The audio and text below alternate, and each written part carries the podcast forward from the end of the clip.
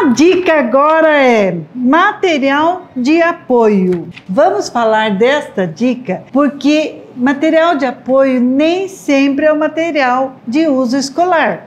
Vamos ver o que, o que pode ser material de apoio. O material que usamos em casa para alfabetizar tem que ser do convívio da criança. Se ela tem muito gosto pelo material escolar, que ela traga para casa uma cartilha ou livro didático que a escola utiliza e ela tem obrigações para fazer ali, é uma situação peculiar de escola. Você, com o nosso foco de trabalhar com muita brincadeira, com o prazer de aprender, eu preciso aproveitar coisas que o letramento, a noção de letramento me propicia.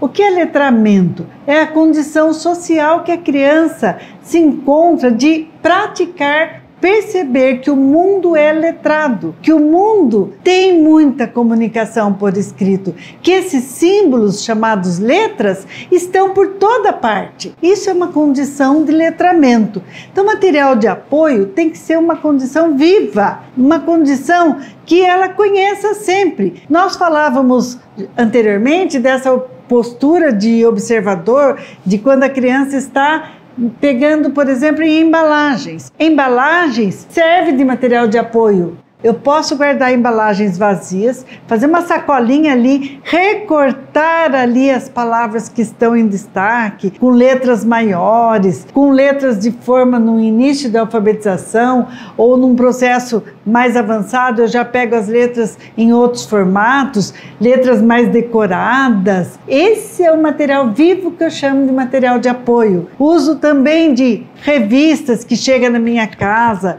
aqueles folhetos de propaganda.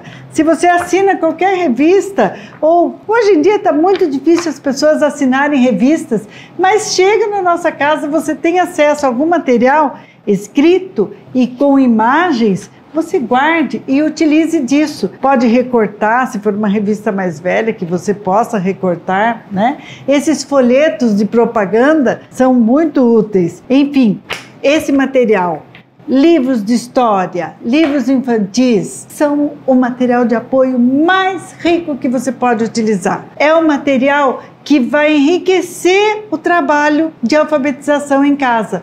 É um material que vai trazer vida você sabe que a criança conhece, você sabe que ela sabe ler aquela imagem, certo? Não vamos deixar então esse momento de alfabetizar em casa um momento repetição da escola, um momento onde eu trago atividade da escola e eu vou ter que cumprir aquilo que muitas vezes nem você aguenta fazer você acaba se queixando porque você não está sabendo exatamente o que o professor pediu ali naquele exercício, tá certo?